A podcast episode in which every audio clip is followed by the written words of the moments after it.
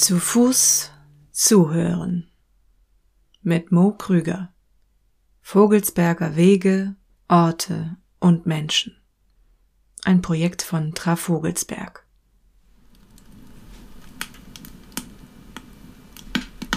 Ich lade dich ein, mit mir auf den Weg zu kommen, mit Neugier im Gepäck. Wir wandern zwischen Orten im Vogelsberg, Natur, Gestein, Architektur und Ruinen. Wir wollen Menschen begegnen, ihren Stimmen lauschen, Wege, Flüsse, Grenzen überschreiten, den Pfaden ihre Geheimnisse entlocken.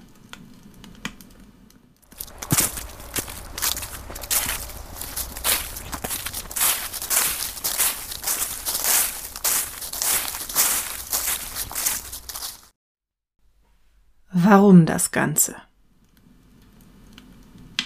Goethe oder irgendwer soll einmal gesagt haben, nur wo du zu Fuß warst, bist du auch wirklich gewesen. Was soll das überhaupt heißen? Ich bin erst vor zwei Jahren mit meiner Familie hier in den Vogelsberg gezogen. Zu Fuß war ich hier bisher nur in einem Radius von vielleicht drei Kilometern unterwegs. Ansonsten bewegen wir uns hauptsächlich mit dem Auto fort, etwas, das sich hier im ländlichen Raum sehr normal und auch okay anfühlt. In Köln, wo wir bis zu unserem Umzug gewohnt haben, glaubten wir, dass wir eigentlich gar kein Auto brauchen. Nach dem Zitat lebe ich also schon seit zwei Jahren hier, bin aber noch nicht wirklich hier gewesen. Hm.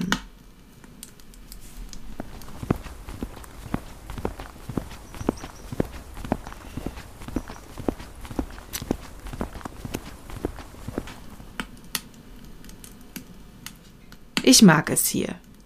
Ich bin froh, hier hingezogen zu sein. Ich liebe es, dass hier weniger Menschen leben und genieße die schöne Natur.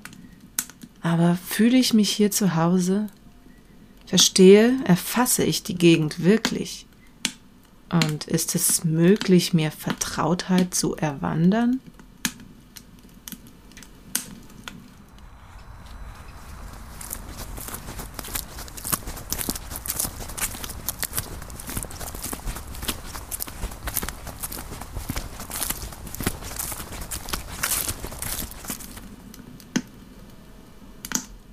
Erste Pilgerwanderschaft wird von Schotten nach Mücke führen. Eine Strecke von circa 20 Kilometern. Ohne Handy, komplett analog und in einem eher ungewöhnlichen Outfit.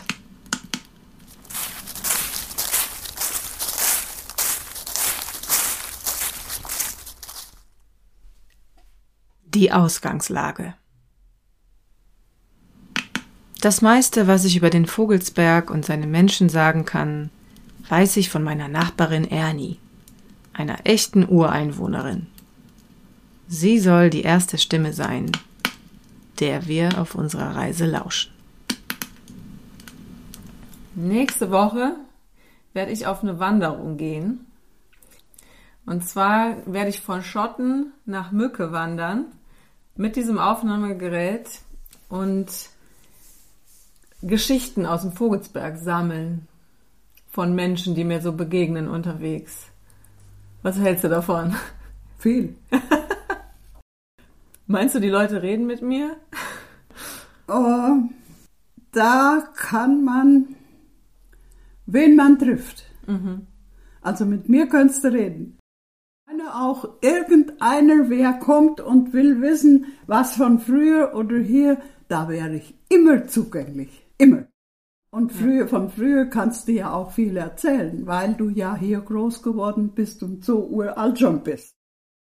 Ich finde, weil ich, ich finde das immer so, ich komme nicht von hier und ich, ich habe das Gefühl, wenn man unterwegs ist zu Fuß, da kommt man ganz anders in Kontakt mit den Leuten. Genau. Wie würdest du die Vogelsberger beschreiben? Oh, das kann ich jetzt schlecht sagen, weil ich mich dazu zähle, gell? Ja. da kann man das schlecht. Du hast mir ja diese Bildbände vom Vogelsberg gegeben.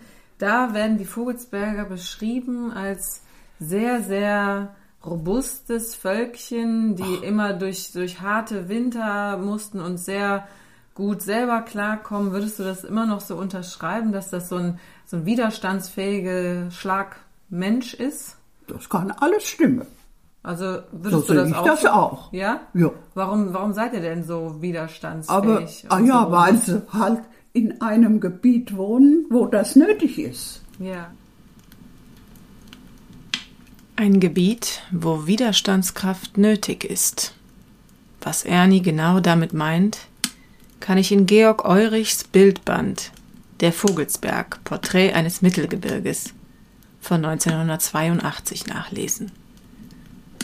Nicht nur die strengen Winter härteten die Menschen im Vogelsberg ab. Die Gegend war ein geopolitisches Machtinstrument auch weil wichtige Verbindungsstraßen, Schlagadern der Wirtschaft, durch den Vogelsberg führten. Die Menschen mussten sich permanent vor Raub, Plünderung und Gewalt schützen. Der Vogelsberg war ein Durchgangsland. Eurich schreibt, hier hat es niemals Reichtum gegeben, es sei denn der von Tier- und Pflanzenwelt. Und natürlich abgesehen vom Reichtum der Grafen, deren luxuriöser Lebensstil ein großer Kontrast zum höchst bescheidenen, teils elenden Dasein der kleinen Landleute und Handwerker war. Es gab viele Auswanderungen nach Schlesien, Polen, Ungarn und Amerika. Der Vogelsberg war auch ein Auswanderungsland.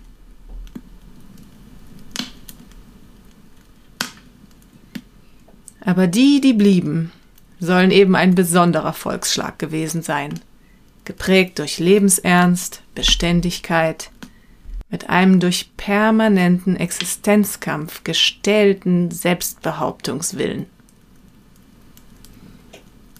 Eurich schrieb das vor 40 Jahren. Trifft das heute noch auf die Vogelsberger und Vogelsbergerinnen zu?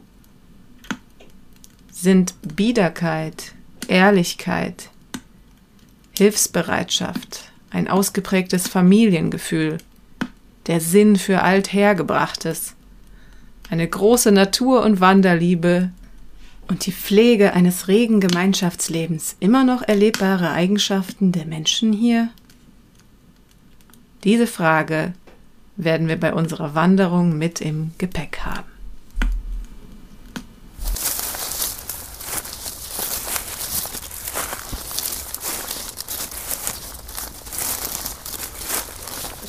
Vor, du bist hier im Garten am Machen und da kommt, kommt so eine wie ich und du kennst die nicht und sagt so, hallo, äh, ich, ich, Hab ich schon sammle, gemacht. ich sammle Geschichten. Würdest du dich mit der Hab ich, unterhalten? klar, habe ich schon gemacht.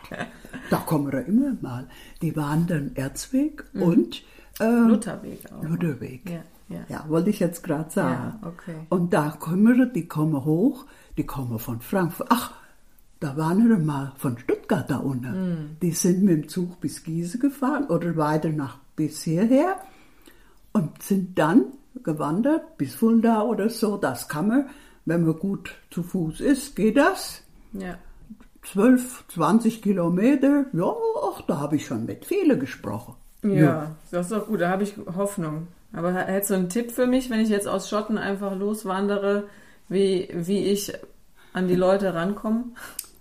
Du musst die Wanderwege kennen, also direkt die Straße darfst du nicht laufen. Oder man findet, trifft keine Leute auf der Straße. Genau, das wollte ich sagen damals. Welche genaue Route es dann schließlich wird, steht noch in den Sternen, die man hier in den Vogelsberger Nächten besonders zahlreich bewundern kann. Ich will möglichst wenig planen oder technisch kontrollieren, mich dafür auch mal vom Zufall leiten lassen. Vielleicht komme ich so den von Eurich oft erwähnten Geheimnissen des unergründlichen Vogelsberges auf die Spur. Verlaufen ist kein Problem sondern eine Gelegenheit, ins Gespräch zu kommen. Doch zumindest eine alte, abgewetzte Wanderkarte von Ernie werde ich dabei haben. Das musste ich ihr versprechen.